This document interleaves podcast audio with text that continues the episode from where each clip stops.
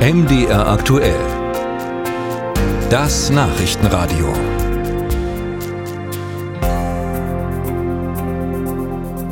Schönen guten Morgen. Ein Morgen, wo Sie, äh, wie auch an den Nachrichten gehört, besser nicht versuchen sollten, einen Bus oder eine Straßenbahn zu nehmen, denn die stehen still hier bei uns im Sendegebiet in allen Bundesländern außer Bayern. Denn Verdi hat nach den Flughäfen gestern heute im öffentlichen Nahverkehr zum Warnstreik aufgerufen.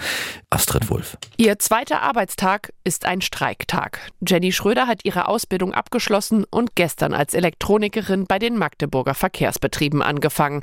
Dort wird sie künftig Straßenbahnen warten, aber nicht heute. Ich äh, gehe auf die Straße, um aufmerksam darauf zu machen, wie wichtig einerseits gute Arbeitsbedingungen, andererseits guter Klimaschutz sind weil ich es wichtig finde, dass beides Hand in Hand gehen muss. Die 19-Jährige engagiert sich in der Gewerkschaft, aber auch beim Bündnis Wir fahren zusammen, das sich für den Klimaschutz für einen besseren Nahverkehr einsetzt und heute zusammen mit den Beschäftigten streikt.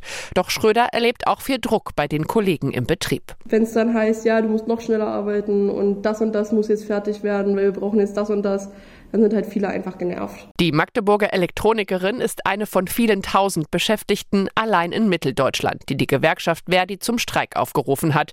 Aktuell laufen Tarifverhandlungen. Paul Schmidt, der Verdi-Verhandlungsführer für Sachsen, Sachsen-Anhalt und Thüringen, erklärt, warum Busse und Straßenbahnen in vielen Städten heute stillstehen. Die Forderungen lassen sich am Ende alle auf das Thema Entlastung zuspitzen. Also wir wissen, dass wir extrem hohe Belastungssituationen in den Betrieben haben. Wir wissen, dass Krankenstände hoch sind. Und gleichzeitig sehen wir, dass pro Jahr im Schnitt bis zu 6000 Beschäftigte altersbedingt aus dem Nahverkehr ausscheiden und es jetzt schon echte Probleme gibt, diese Posten wieder nachzubesetzen. Und wir fordern zum Beispiel zusätzliche Urlaubstage oder zusätzliche Regenerationstage für Schichtarbeiter oder auch längere Pausen und Ruhezeiten. So blieben zum einen die Mitarbeiter länger gesund, zum anderen würden die Betriebe attraktiv für neue Beschäftigte. In Sachsen-Anhalt und Thüringen geht es auch um mehr Geld. Die Entgelte für Fahrer lägen hier mehrere hundert Euro unter denen in Sachsen. Die Arbeitgeberseite hingegen kritisiert den Streik zum aktuellen Zeitpunkt. Das sei eine Machtdemonstration trotz konstruktiver Verhandlungen, heißt es kurz gefasst vom Kommunalen Arbeitgeberverband Sachsen-Anhalt.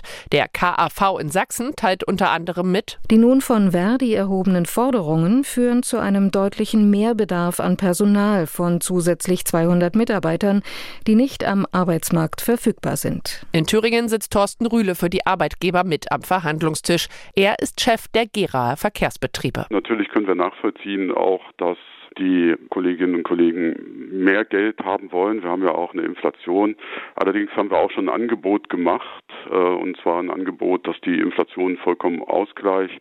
Gefordert werden 30 Prozent und das ist was, was nicht nur wir, also in Gera, nicht stemmen können. Verhandelt wird in jedem Bundesland einzeln, gestreikt aber zusammen. In allen Ländern außer Bayern bleiben viele Busse und Straßenbahnen heute stehen.